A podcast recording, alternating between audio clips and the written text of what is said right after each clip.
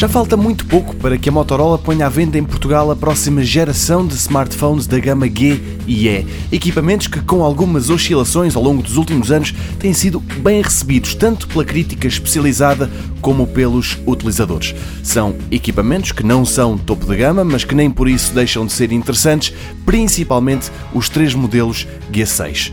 O mais avançado e mais caro é o G6 Plus, que por cá vai estar à venda por quase 300 euros. Este tem um ecrã de 5,9 polegadas com uma resolução de 18 por 9, a câmara dupla e principal tem uma abertura de 1.7 para as fotos saírem melhor em ambientes com menos luz. O sistema operativo é o Android 8 e o processador é um Snapdragon.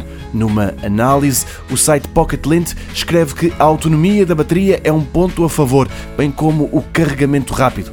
O site gosta ainda do aspecto do equipamento e de como o Moto G6 Plus conserva uma ranhura para um cartão microSD.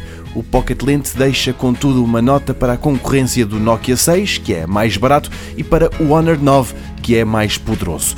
Já o Moto G6 normal tem um ecrã de 5,7 polegadas. Na análise, o site Trusted Reviews escreve que é o tamanho perfeito e, tendo em conta o preço, está muito bem construído.